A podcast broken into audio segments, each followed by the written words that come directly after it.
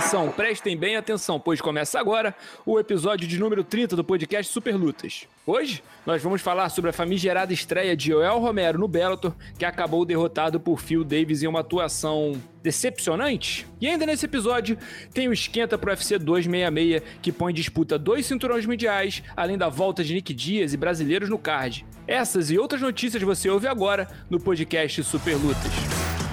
Super Lutas Podcast. Tá pronto pro combate?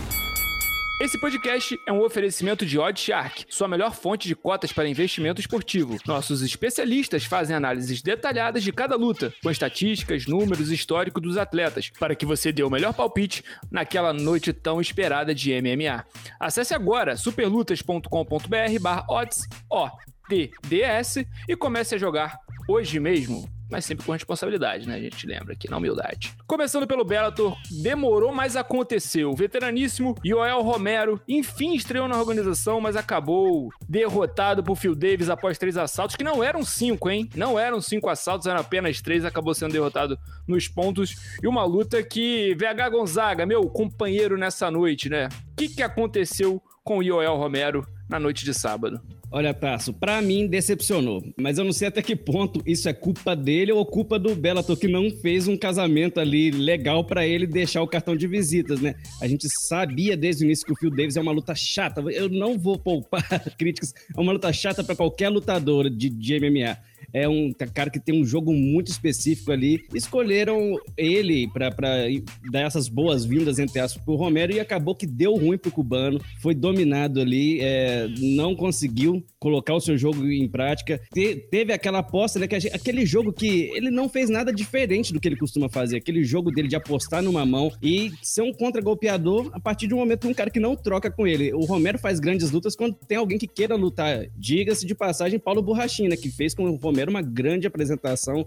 Os dois fizeram uma luta incrível. Não foi o que a gente viu no sábado. A gente viu um cubano extremamente dominado, principalmente nos dois rounds finais sendo levado para o chão com facilidade. Então, uma estreia frustrante para o veterano de 44 anos.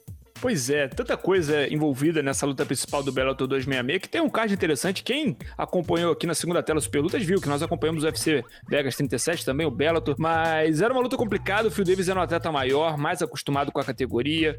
E o El Romero realmente não estava no matchup tranquilo, mas parece que esse problema de se ele não enfrenta um atleta que propõe a luta, ele simplesmente não te devolve nada. E acaba que o Bellator apostou alto no, no Yoel, foi um atleta que chegou com pompa, era um atleta que deveria ter participado participado lá do GP, do meio pesado, não conseguiu por causa de questões físicas. E agora, velho, o que, que, que, que, acontece com o Yoel Romero? Porque eu já, já, a gente já tá tendo um burburinho de que talvez o Scott Coker queira colocar ele para disputar o cinturão dos médios, de que ainda nem, nem já tem luta, né? O Musashi tá para enfrentar o, o Whiteford, né? Se não me engano. Mas essa luta nem aconteceu, o Scott Coker já tá pensando em botar o Yoel Romero lá, mas se o, mas se o Romero chegar nessa disputa, ele chega com quatro derrotas nas costas, três no UFC, do, do, já uma na, no Bellator. Poxa, é, tem, tem ainda tração, dá para fazer isso? Não começa a ficar feio também, porque dá para perceber que tá lá só pelo nome, né? É, é, exatamente isso. Foi um tiro no pé que, que o Bellator deu ali fazendo essa luta com, com o Phil Davis, porque agora, o que, exatamente isso, o que, que a gente faz com o Romero? Porque é extremamente injusto você pegar um cara que não te entregou nada na estreia, colocar ele como o primeiro desafiante, desafiante ao cinturão, que, que vai ser disputado provavelmente no início ali de 2022, segundo Scott Coker, né, o presidente do Bellator. Mas e, e, esse cartel aí, como é que a gente faz? Tudo bem, o, o Romero foi derrotado três vezes em lutas polêmicas, é, inclusive aquela do Adesanya, que, né, ah, teve luta? Teve luta, né, a gente pode, não sei nem se a gente pode chamar aquilo de luta. O, Romero consegue bater 83 quilos ainda, ele tá lutando com, ele, ele, ele tem esse meio, assim, ele já falou que ele é muito grande, muito pequeno para 93, mas muito forte, né, muito denso para é, 83. Então, ele vai ter essa capacidade ou ele vai chegar lá e vai falhar no corte de peso numa disputa de cinturão, porque é um risco que corre, e é um papelão também, né, acontecer isso de novo. É, então o, o Bellator agora fica com essa incógnita. O que, que a gente vai fazer com esse cara? Ah, o, o Phil Davis ainda propôs um desafio, não sei se a gente vai falar disso agora ou mais pra frente. Falou: ah, o que, que pode fazer com o Romero? tem esse problema agora. Anthony Johnson vai fazer essa luta que, que todo mundo quer ou ele vai perder? Porque são duas apostas, né? Anthony Johnson foi uma aposta, foi contratado no passado, estava se preparando para entrar, voltar pro UFC e do nada e, e assina com o Bellator. Aí você e é, é, cara, eles apostando alto nele pro GP dos meio pesados e aí contrata o Yoel Romero e eles vão colocar esses dois porque aí o Anthony Johnson vence, Romero perde a segunda seguida. Você é, perde... porque Anthony Johnson também é um matchup terrível pro, pro, terrível, pro Yoel, né? Terrível, terrível. E muito forte e é um cara que eu acho que não ia entrar para trocar mão com, com o Romero. Eu acho que todo mundo já percebeu qual que é o jogo do Romero. Dificilmente você vai encontrar um cara que esteja disposto a fazer isso e que confie tanto no seu potencial assim para poder levar, conseguir um nocaute no Romero. O Romero tem, acho, quantos nocautes que o Romero já sofreu na carreira? E, então o, o Bellator agora tá com esse problema para resolver. Vai fazer essa luta, vai dar essa luta pro Romero que ainda tá com moral. Perdeu a luta e está sendo discutido de cinturão porque vai ficar feio. Mas eles precisam fazer render a aposta no cara. Então tem esse problema para resolver. Pois é, VH. E olha, se você não acompanhou, acompanhe, né? Porque eu sei que quem ouve o podcast, quem assiste a gravação do podcast de toda segunda-feira, sete e meia, lá no YouTube do Superlutas, aqui no YouTube do Superlutas, acompanhou lá na nossa segunda tela uma pergunta que veio interessante ver do chat. Eu vou ficar devendo quem foi o grandíssimo autor dessa pergunta, mas trouxeram essa questão e, e, e na, na, live eu até troquei com o Igor, troquei com o Miguel, que foi nosso convidado lá do MMA na Voz. English. O que, que o Bellator tem que fazer para se tornar tão grande, tão relevante quanto o UFC? Na live, a minha opinião, pelo menos, foi de que o Bellator deveria apostar em coisas originais. Até esse sistema de GP valendo um milhão não é igual o sistema de GP da PFL, mas é interessante porque envolve o próprio campeão da categoria e tudo mais. Eu acho legal. Agora, a gente bate nesse podcast mesmo aqui, a gente já bateu palma pro Bellator em diversas oportunidades. Quando a gente quando o AJ McKee venceu o Pitbull, a gente falou, pô, já tá aí, um cara que é um produto. É, o Bellator aprendeu com, com, com, a situação lá do MVP, né? Que esperaram demais o MVP. Hoje em dia ninguém liga pro MVP, mas o AJ McKee, o pessoal tá fazendo certo, ele é um bom atleta, parará, não sei o que, não sei o que lá. Agora, na hora que o Bellator me traz Anthony Johnson, me traz Joel Romero e bota esses caras. Primeiro, o Anthony Johnson tá com essa questão física, né? Ele acabou de sair do GP por uma doença ainda não confirmada, não foi, não ficou claro o que, que tirou ele do GP. Então, parte física a gente já não sabe se ele aguenta, mas chegou caro, chegou como um, um, um atleta para segurar o nome da, da organização, né, nas categorias mais pesadas. O próprio Ior Romero chega pegando um matchup difícil desses, que sinceramente não vale a pena nem pro Ior, tipo assim, pro, pro Phil Davis não era uma luta que valia muito a pena, por também, porque o Phil Davis é um cara mais estabelecido, tava vindo de derrota pro campeão Nekov. Eu sinto que o Bellator às vezes ele, ele tem muita dificuldade de, de manter um curso, né, que faça sentido de boas decisões, né, VH, porque se a gente né, chega nessa situação onde eles colocam o Ior Romero 0-4 nas últimas quatro lutas para enfrentar um para enfrentar um Musashi, para disputar um título do peso médio, passa uma mensagem muito, muito ruim pro, pro, pro público especializado e pro geral, né? Porque até quem é público geral, quem era fã do UFC, quem era fã do Romero, ligou no sábado para ver o, o, o UFC, o, pra, pra ver o Bellator por causa do cubano. Poxa vida, viu um show legal, o card principal foi até divertido, mas aquilo, o Ian Romero claramente não é o atleta que, que, que as fichas devem estar em cima, né? Não sei se é mais aquele homem. O Bellator tem que romper com, essas, com esses nomes antigos, né? É, eles sempre fizeram essa mistura, mas é, é, complicado às vezes, VH. Você falou tudo aí, tá? A minha opinião é justamente essa. Eu acho que o Bellator deu uma, um passo muito importante, que foi largar aquela coisa de apostar, ah, o UFC de, demitiu o cara, um veterano importante, eu vou lá e pego e coloco para lutar aqui. Um cara sem condições, sem, sem estar no seu auge, um cara que já fez história no MMA, e, e o Bellator apostou nisso, nisso durante anos. Outra prova importante é, tá, do, do que o Bellator avançou, o Bellator tem 13 anos de, desde a sua criação e só esse ano criou um ranking. E isso, isso para mim é uma coisa que é muito difícil de administrar, mas eles têm que saber lidar com isso agora, evoluir, porque o esporte evolui sempre. E você, como um grande promotor de lutas, você tem que acompanhar isso. Agora, não cabe para mim, não entra na minha cabeça esse sistema de casamento de lutas deles. Por exemplo, você tem o Neyman Grace, que lutou no, no, no, no nesse último final de semana.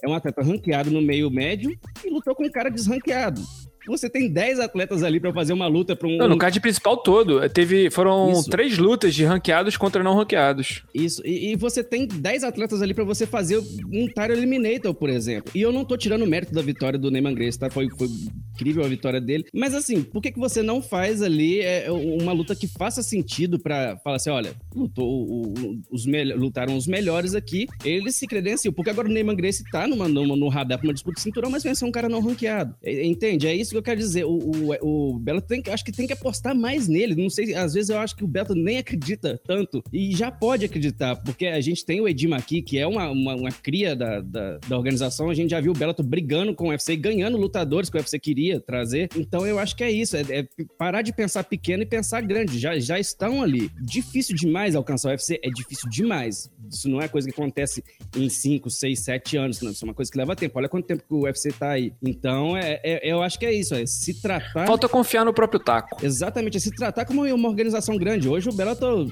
é a segunda maior do, do, do mundo, então é, é isso, é acreditar neles mesmo e, e parar com isso. o Romero perdeu, beleza, vamos colocar ele aqui então para uma, uma luta para ele, mas não vamos falar de cinturão com um cara que perdeu, que tem quatro derrotas consecutivas. Eu tenho todo o respeito do mundo por, pelo Romero, eu acho um freak da natureza, assim, uma aberração.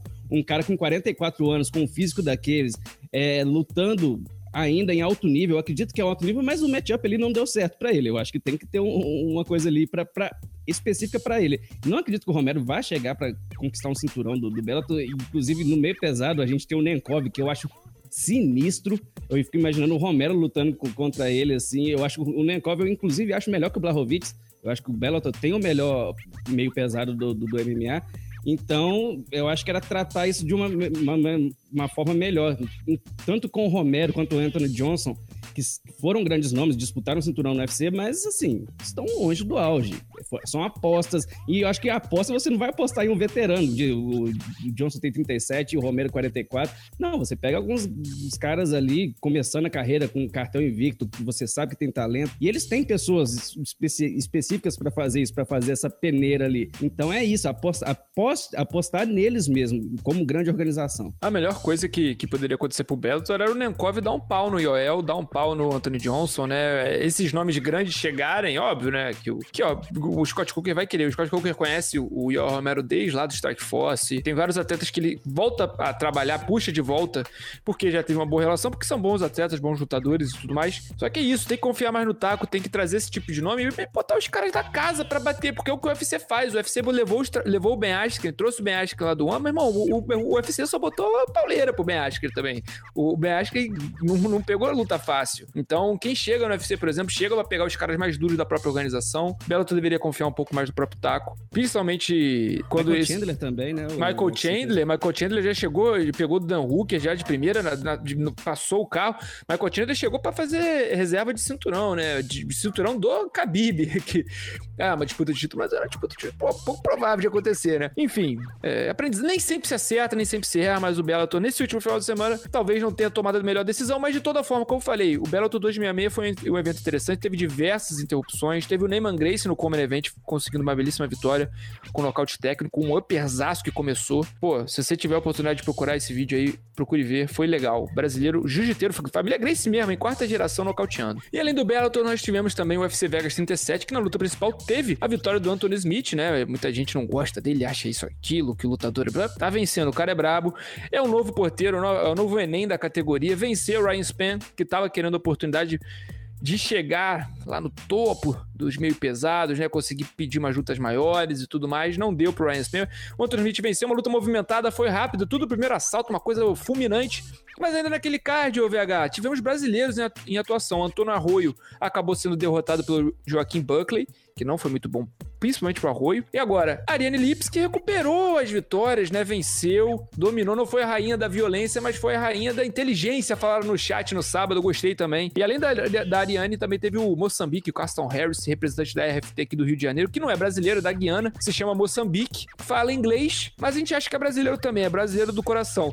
Fala um pouquinho pra gente, principalmente principalmente pela, pela luta da Ariane e nesse risco agora que o Arroio tá passando, né? É, vou começar pela Ariane, né, que foi a, a principal estrela brasileira na, no, card principal ali, no evento como todo, e tava precisando dessa vitória. Eu, eu, conversei com a Ariane na semana da luta, eu tava sentindo muito confiante ali, e foi escalada numa luta de tudo ou nada para ela. Ela enfrentou uma aposta do UFC, com a Mandy que chegou invicta na organização, E a Lipski tem moral com o UFC, porque por conta do que ela fez no KSW, mas ainda não conseguiu, né, emplacar é, não conseguiu repetir as boas atuações que tinha, que teve no, no KSW. E, e, no sábado, vocês falaram muito bem na live lá, é, uma, genial na estratégia, não se arriscou, estava muito confiante, dominou total, assim, dominou a adversária e trouxe a vitória para casa. Precisava disso, é bom para elevar a confiança dela, que é uma aposta, assim, do, do brasileira para essa categoria dos moscas, que tem, né, a nossa Valentina Shevchenko como campeã, e a gente precisa de gente perigosa para bater de frente lá. E a Ariane Lipski mostrou muita inteligência nessa luta. Então, um mérito total para ela. Fiquei muito feliz com a vitória dela. Uma grande vitória da Ariane e o Arroio. arroio. O Arroio, cara, é complicadíssima a situação do Antônio Arroio, né? Que é um cara que chegou no UFC com, com um cartão de apresentação muito bom, fez uma ótima luta no contender, é, uma sequência de vitórias muito grandes, mas realmente não conseguiu se encontrar no UFC. A gente não sabe, ele falou ali no, no, nos stories, pouco depois da luta, não sei se foi ontem de manhã, é, que poderia ter mais uma oportunidade, mas a gente sabe, são três derrotas e o Arroio não conseguiu ali. Ele tava fez um relativamente bom primeiro round, ali o segundo round, tava lutando na estratégia, tava levando a luta, na minha opinião, por pontos, mas acabou que você com um cara como o Rockin Buckley não pode distrair por um segundo que na hora que entrou a mão ali, sentiu o arroio e foi um abraço. Terceira derrota no UFC. A gente espera, né, Tass, que tenha sim essa nova chance, porque é um cara que veio, veio com, com um currículo muito bom. Talvez ali é, falta um pouco de confiança nele mesmo para tratar isso, porque a gente sabe, o UFC é outra outra realidade e quem sabe receba mais uma oportunidade aí. Se vier mais uma oportunidade, com certeza vão colocar uma, mais uma pedreira para ele. Não vai ser fácil, mas a gente fica na torcida para que seja mantido o emprego do Arroio e ele consiga mostrar o, o, serviço dele, porque é um bom lutador, só que não vingou ainda no UFC. Não vingou ainda, vamos ficar na expectativa se ele recebe novamente uma oportunidade, se realmente tem essa lutinha aí para fechar. Vamos ver, vamos ver.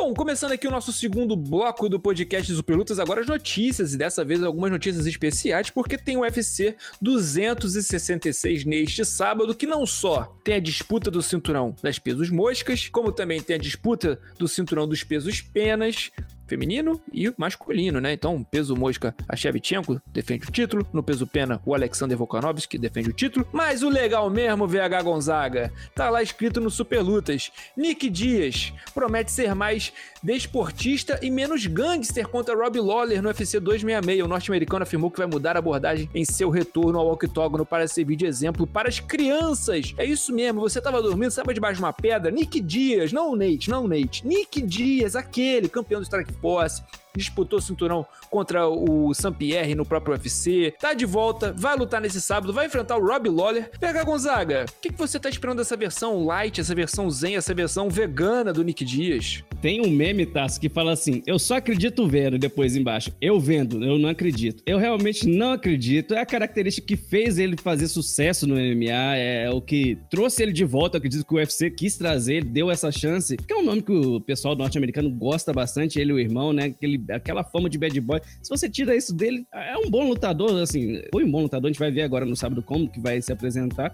Eu não acredito, não, tá? Eu acho que vai ser a mesma coisa, ainda, ainda mais se, se sentir confortável na luta. Aí eu acho que a gente já pode esperar mais brincadeira ainda, etapa de mão aberta, aquela coisa. E aí é uma luta super, super viável, né? Uma luta que não só é viável para ele, que tá vindo de um longo tempo parado, porque o Rob Lawler também não, não tá no, no auge da carreira dele. A magia ali parece que acabou e depois que o Rob Lawler deixou de ser campeão do UFC, eu me tornei consideravelmente uma pessoa mais triste. Eu queria saber o que você acha desse matchup em si. Você acha que Nick Dias volta para ganhar? Você acha? Eu acho que o UFC trouxe o Lawler justamente para isso. Ele resolve dois problemas de uma vez só. Eu acho que o UFC já tá querendo ali dar um, um tchauzinho pro Lawler. Dá um passe. Exatamente. E fizeram uma. E porque se o Nick Dias ganha e ganha bem, é um nome ali que já vai subir para Ele não tem, não tem essa necessidade, de acordo com é, o, o, as regras né, do UFC, entre aspas, o Nick Dias não passaria ali pelo top 15, 15, 15, 14, não, não 14, não ia, não ia precisar fazer isso. Depois acho que na sequência já colocariam ele com um cara mais ranqueado, top 10 ali, ou o próprio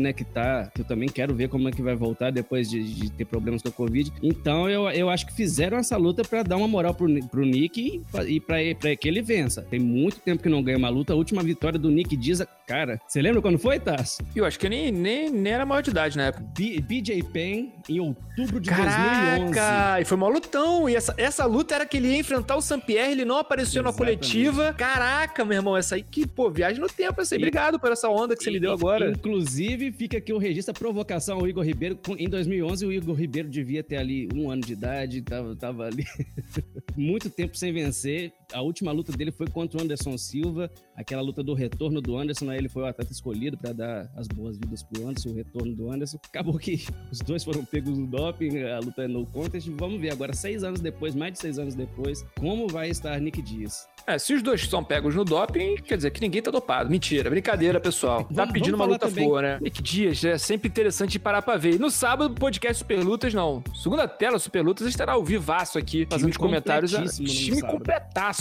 completaço. Quer dizer que então você não folga, né, Vega? Não, eu- ah, inclusive, eu tenho que falar que eu tava acompanhando a live, vocês fizeram uma heresia comigo falando que eu tava de folga. Eu tava trabalhando no Bellator na parte do texto, ouvindo tudo que vocês estavam falando e guardando tudo no meu coração pra falar aqui na live de segunda-feira. Estava presente e acompanhando a live de Superluta. Vamos continuar falando de UFC 266, porque a nossa próxima notícia vem do main event, né? Na luta principal da noite. Alexander Volkanovski ignora Ortega, grava a trilogia contra Holloway e promete show. Serei demais para ele. Australiano esquece adversário deste sábado e já se enxerga em novo embate contra antigo campeão dos penas, VH Gonzaga. Humildade é, é mato, né? Pro, pro Volkanovski, porque ele vai enfrentar nesse sábado um atleta que é grande, um atleta que é forte, capacitado, jovem, que é o Ortega, inclusive bonitão. Mas é isso aí, o Volkanovski tem motivo pra estar confiante. é, A cabeça.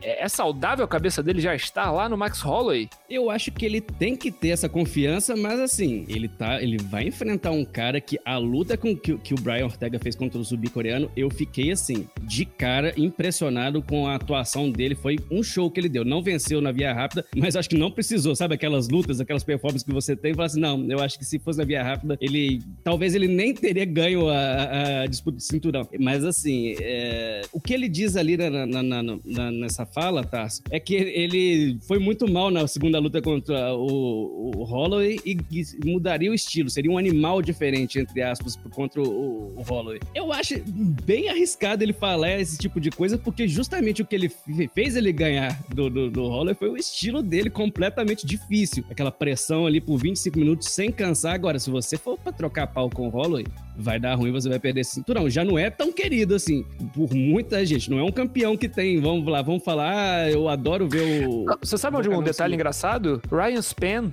tem mais main event no UFC do que o Volkanovski. Até o Volkanovski lutar esse sábado. Mas o, o Volkanovski é um, é, um, é um campeão do peso pena que talvez seja o menos, o menos o menos querido, né? Se a gente parar pra lembrar dos campeões que o peso pena que o UFC teve, só teve cara marcante demais. José Aldo, é, Conor McGregor interino, o próprio Max Holloway. Ô, ô Tarso, eu tô olhando aqui, o Volkanovski não teve nenhum main event, não?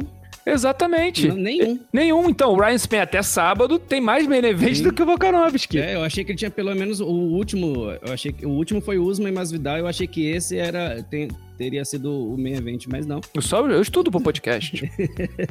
Então é impressionante mesmo, assim. Ele não é um campeão popular. Por mim, colocar a Valentina Shevchenko deveria até ser na frente dele, porque é uma campeã mais, mais importante, assim, pro UFC. Mas não, não é esse tipo. O UFC não costuma fazer isso, né? nem com a Amanda Nunes. Ele não costuma deixar a Amanda Nunes de main event. Mas assim, vamos ver. Precisa pro- provar contra o Brian Ortega. Você tem um palpite já pra, pra essa luta? Eu acho. Vai decisão, cara, vai, vai terminar a decisão. Acho difícil que não, É, não seja decisão.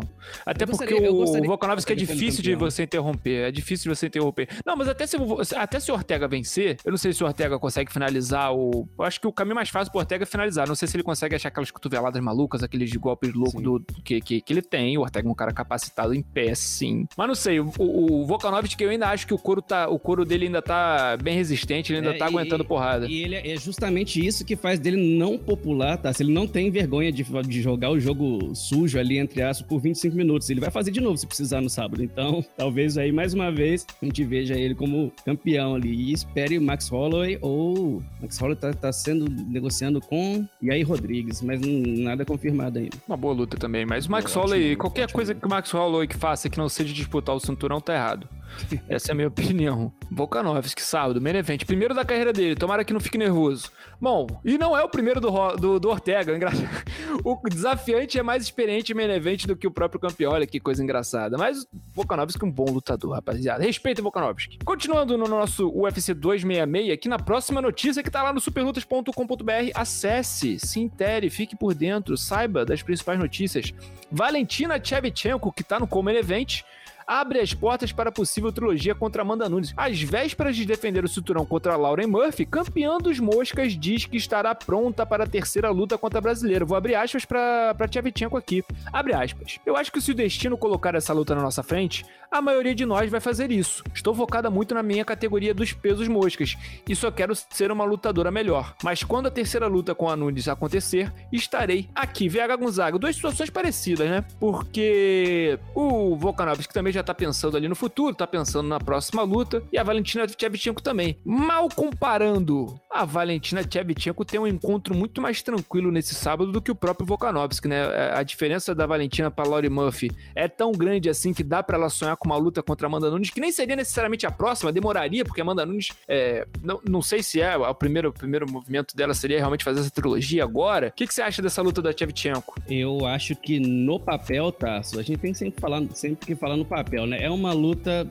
eh, não vou falar fácil, mas tranquila pra Shevchenko. Ela tá enfrentando a Murphy, que é uma veterana, né? Tem 38 anos aí e tá numa boa fase, né? Vem de cinco vitórias consecutivas, mas a, a Shevchenko tem a, a experiência, apesar de ser mais jovem, tem a experiência, já, já tá indo mais uma disputa, mais uma defesa de título, tá indo pra sexta defesa. A Murphy tem que apostar naquele nocaute dela, que até a mão pesada, mas eu ainda acho que não vai ser dessa vez, tá? Não vai ser dessa vez que, que a gente vai ver a Shevchenko perdendo. Eu tenho um pouco de medo dessas lutas sabe? De, de quando a gente vê que o nível é muito diferente. A, a, a, Murphy é melhor, é um melhor casamento, é uma melhor luta Shevchenko e, e Murphy do que Amanda Nunes e Juliana Penha, na minha opinião. Que a diferença da Juliana com a Amanda para mim é extremamente grande. Mas eu ainda vejo a campeã muito superior, tá vivendo uma fase e eu acho que ela já tem, é diferente do Volkanovski, ela já tem essa banca, ela pode bancar isso, já olhar lá na frente já falou que tem vontade de lutar até 50 anos, que não, não tem problema com isso, só, só se vê melhorando. A gente sabe que não é bem assim que funciona, mas quem, tá, quem sou eu para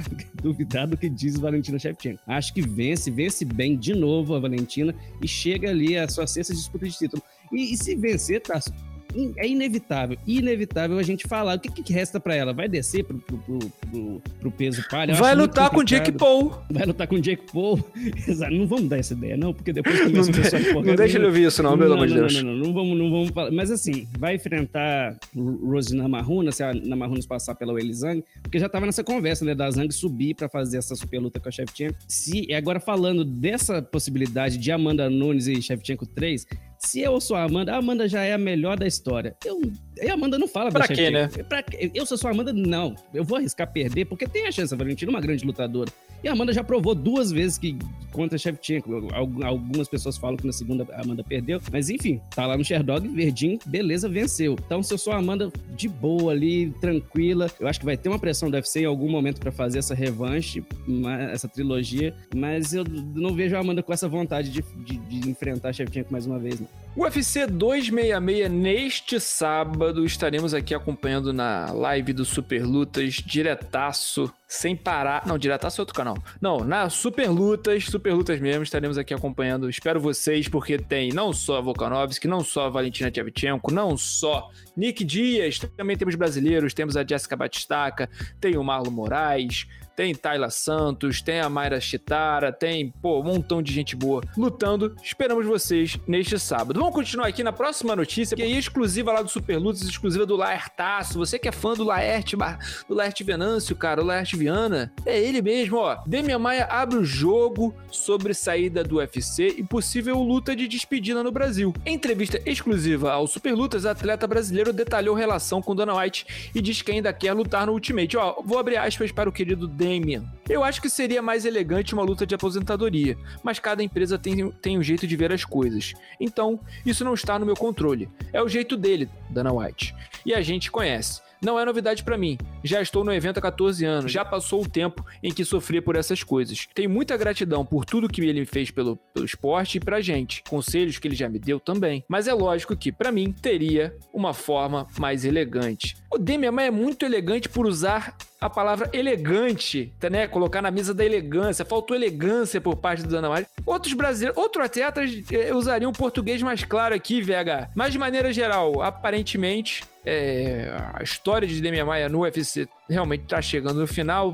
Nessa matéria ainda se fala da possibilidade de ele lutar no Brasil, mas, porque ele ainda tem, ainda tem uma luta no contrato, né? Tudo muito turvo. Se você quer saber mais sobre essa matéria, acesse o superlutas.com.br ou assista aqui no nosso YouTube do Superlutas. Mas, VH Gonzaga, elegância é pouco, né? É, é, falta respeito, né? Com, com um cara que é um dos maiores finalizadores, recordista, ou se não me engano, ainda é o brasileiro com mais vitórias dentro da organização. Demian Maia é, é um capítulo na história do MMA, na, principalmente da palão de grapplers, que vai saindo saído, né? Exatamente. Se a gente teve um, uma, algumas edições atrás, a gente falou muito sobre o Demian Maia, justamente é, é isso, né? É, foi um ótimo funcionário pro UFC e não tá pedindo nada demais. Ele não tá pedindo uma disputa de cinturão, não tá pedindo um, uma luta por dinheiro ali, um cara que possa dar uma bolsa bacana para ele. Ele tá pedindo uma despedida. A gente não tem tanta gente se despedindo aí do, do futebol, por exemplo. Por que, que não fazer? Hoje em dia, na verdade, futebol não tem mais isso, né, de despedida. Mas enfim. E... O D'Alessandro tentou fazer. O, o Nenê no Fluminense não teve despedida, não. É, o Damian Maia, eu acho que justo demais isso que ele tá pedindo. E eu sempre vou bater na tecla. A gente vai ter a Beth Pitbull faz, ganhou, né, uma luta de despedida. É, é eu, eu acho que uma conversa ali. Só que vai depender muito de quando a situação do Brasil vai melhorar ali para a gente poder ter um evento com segurança, né? A gente, infelizmente, nossa nossa situação ainda não é boa. E quem sabe ali é, em março do ano que vem volte, mas assim, é, tudo depende disso. Essa despedida do, do, do Damian, a relação dele com o UFC é boa, né? Então, é, se, se, acontecer de voltar mesmo os eventos do, do UFC no Brasil, o mais rápido possível, eu acho que daria para ter essa conversa e ele merece isso. VH Gonzaga, teve uma outra notícia aqui que foi interessante que eu vou trazer pra gente, porque o One Championship, né, a gente tava falando de Bellator hoje, mas o One Championship também anunciou uma leva legal de lutas. Por exemplo, Tan Lee vai, de vai defender o cinturão contra o Gary Tonon, o Bibiano Fernandes vai fazer uma super luta contra o John Lineker.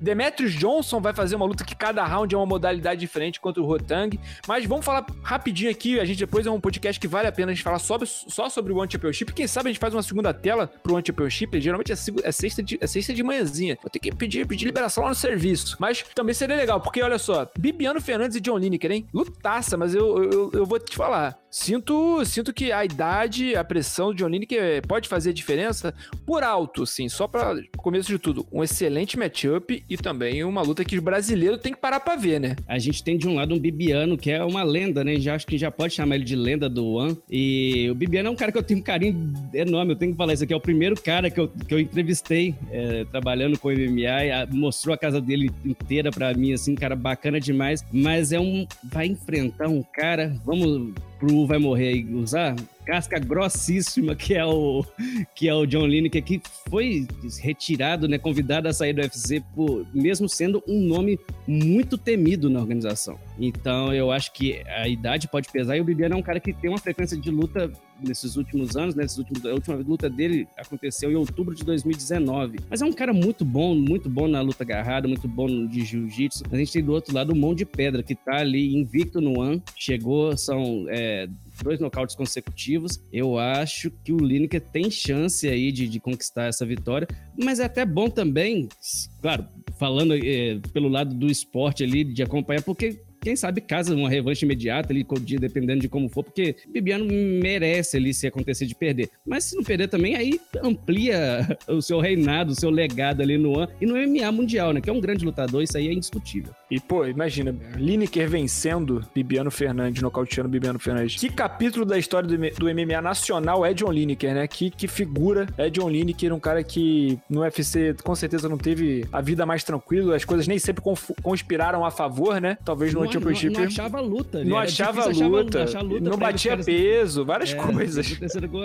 Mas assim, os caras não queriam muitas vezes, é, os empresários fala, não, não, não, peraí, isso aí é complicado. E problema de peso e tal, e, mas é um grande lutador também. Vai ser uma, isso aí é indiscutível, independente de quem vencer, é, é uma grande casamento. O One foi muito feliz em fazer essa luta imediata aí pro, pro John Lineker, depois de três apresentações, né, já dá essa oportunidade para ele.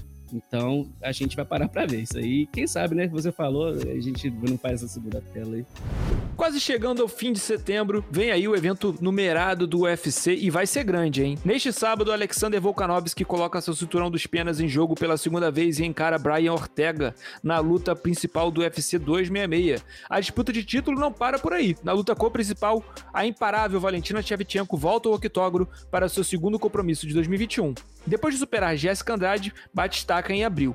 A campeã dos moscas, até 56 quilos, tenta defender o cinturão pela sexta vez contra a veteraníssima Lauren Murphy. No card ainda, o Brasil contará com quatro representantes. Ex-campeã dos palhas, Jéssica Batistaca, retorna e tenta se aproximar de mais uma chance de disputar o cinturão nos moscas. Para isso, ela precisa superar a Cynthia Calvídio no duelo que abre o card principal. Na luta que encerra a primeira metade do card, um confronto de gala. O ex-desafiante é o cinturão dos galos, Marlon Moraes quer recuperar a boa fase na divisão e vai para cima de Merab Dashvili. Promessa brasileira nos moscas, Tyler Santos vai ter uma chance de chegar ao top 10 do grupo liderado por Tchevchenko. Para avançar ainda mais na divisão, a catarinense precisará bater a veterana Roxane Modafferi. A primeira brasileira a subir no octógono, quem abre a noite BR, é a Maíra Chitara. De olho uma vaga no top 15, a atleta encara Manon Fiorot, que não sabe o que é perder no UFC, tá invicta. Então a Mayara Chitara tá pegando uma invicta, a Tayla Santos vai pegar uma veterana, o Marlon Moraes tá pegando talvez uma das lutas mais difíceis da categoria, fora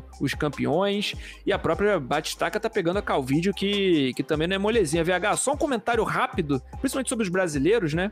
Sábado vai ser com emoção, hein? Confrontos, eu tô tentando ver aqui quem tem o mais fácil, mas tá difícil, tá? eu, eu, eu apostaria ali na, na Batistaca vencendo mais uma luta, né? Mas também não tem, não tem, é, a Calvillo tá aí vindo de derrota, ela perdeu na última luta para Chukajan, é uma atleta boa, mas eu ainda acho que a, a brasileira subiu muito bem, né, pro, peso mosca, muito forte a Jéssica Batistaca. Eu acho que dessa, desses casamentos aí brasileiros é a que tem a vida mais tranquila, que também não é tranquila nesse final de semana. Mas o Super Lutz estará ao vivo, a torcida não para, o coração não para de bater verde e amarelo.